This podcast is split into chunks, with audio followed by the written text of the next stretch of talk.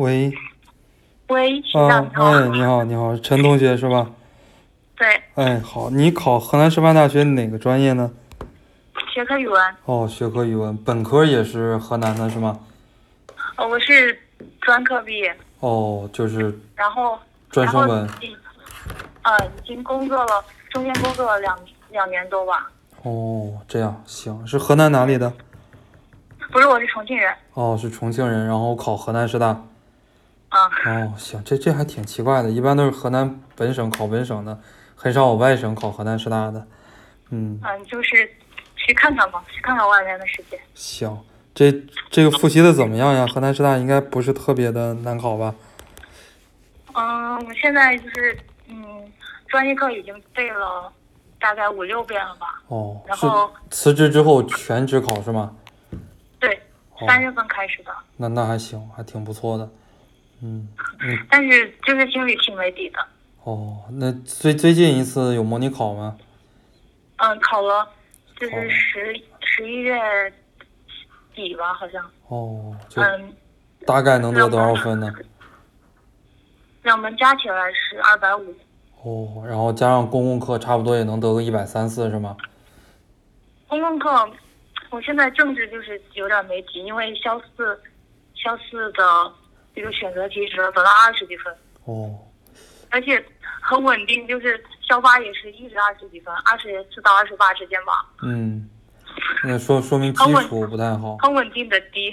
是的，呃，最后的话可以再看看你的强化资料，就像我在空间里面发的。如果要是基础不太好的话，政治可以看一下强化班的资料，或者说这个肖秀荣的那些强化班的资料都可以，或者你报班的一些强化班的资料。啊，嗯，嗯，好，呃，先每天怎么的复习规划呢？我一般早上起来就是背单词跟背作文，然后剩下的时间，嗯，因为现在肖四到了就开始背政治，之前是背专业课二，然后，嗯，下午下午就是起来就做一篇阅读嘛，哦，然后接着就是背三三三，然后晚上再背一嗯这个专业课二，就是基本上每一门的时间是两个小时吧，我现在就是每一天复习的时间是八个小时左右。行，那那还可以。就这个复习时间的话，算是比较好的。最后十天的话，保持八个小时是最好的复习状态，就不要给自己加太多的量。政治最后的话，可以多看一看强化班的资料，包括肖四，其实大题也可以少背一些。其实说实在的，你如果政治选择题只能得到二十多分，呃，其实大题背不背都一样啊，你懂吧？就是你如果选择题只有这么低的分数，然后大题的话，就是即使你背了很多，也未见得能得很高的一个分数，因为大题考察的是一个综合能力。像有的人他觉得，呃，肖四虽然预测的很准，但是我没有背肖四，我靠平时的一些积累，我得的分数最后大题仍然很高。那有的同学他说啊，哇，肖四预测的真准，但是如果基础不好的话，最后整整体得个五十多分的这个可能性也不是没有的，啊。嗯，我明白了。对，所所以就是就政治那个最后肖四准不准，可能对于你二十多分的这个单选择题的这个水平来讲，意义不很大了，意义不很大了。所以你狂背那个东西没啥意义，就是多看一些细节的东西。最后的话，如果能把你强化资料，像这种先看毛中特，再看史纲，再看思修，再看当代，对吧？那个马原的话可以不看，因为马原的话，你看再多的话，对于你基础可能帮助不大，因为它的选择题也好，大题也好，考察的应用性的比较强，它考察你这种背诵细节基础的东西比较少。马原的话，它是这样的一门学科，所以最后的话可以多看看这个。英语的话怎么样呢？嗯，英语我前期就是测试了四次嘛，基本上都是就是嗯阅读加新题型是三十五分，三十四五分。嗯，然后这个其整体的估摸着能得个七十分左右不？我感觉不行，我不行我我给自己定的目标就是我目标定的比较小，就是英语加政治一百一到一百二，然后专业课得二百二到二百三，就是整体加起来三百四五的样子嘛。因为他去年的分数线是三百二十五。哦，这样，那这这个给自己定的目标还有点低了，最后最近最后的话还是要努努力，因为今年的这个考研形势也比较严峻，而且我本身我的本科在河南读的，就包括我自己的很多朋友今年都考河师大学科语文这个专业，嗯，对，但是像像专业课前面模拟模拟的成绩，我又怕他就是我真实考试的时候发挥不了这个水平，而且我感觉就是模拟的题要简单一些。是的，呃，所以你这个最后更要努努力，尤其是英语这个政治英语的话，如果对于他们应届生来讲，可能考的不止一百一、一百二，可能会考的就是更高一些。像我当时政治英语都算比较差的，我还考的有一百三，在我们那个专业就算是排名比较低的了。所以这个英语最后还是要好好背一背这个模板，每天做一做这个题，掌握一下手感。这个专业历年虽然比较好考，但是呢，也没有就是像你想象的这种绝对的好考。可能今年的话，复试线我觉得会比国家线要高蛮多的。光咱们星火的学员就招了一百多个，这个专业录取的人也很多，录取好几十个是吗？嗯，好像是六十多个吧，六七十吧，我忘了。哦，还好还好有这样的一个红利，能录取六七十，而且非全还录取好几十个，也也就是存在的这样的一个红利还好一点，要不然的话就是这这真的就是，嗯，最后复习的话还是要努努力，然后咱们的那个冲刺资料的话，三三三多刷一刷，是报的三三三的班是吗？对我我两个都报了，对，那最后三八五都报了，然后英语也报了那个作文班。我英语之前报了一个线下的班，哦，行所。以就只报了作文。是的，是的。那最后的话，这个还是要，还还是要好好的这个搞一搞三三三，包括这个专业科二，因为河师大的话，你自己都说了，可能给分比较松，而且题不是特别的难，对吧？嗯嗯，这种题不难的情况下，你更要得高分了。如果题难的话还好，题不难的话，那就更考察的基础了。所以最后的话，还是更要把基础给搞好了。最后有时间的话，也可以把三三三和专业课二的书再过一遍啊。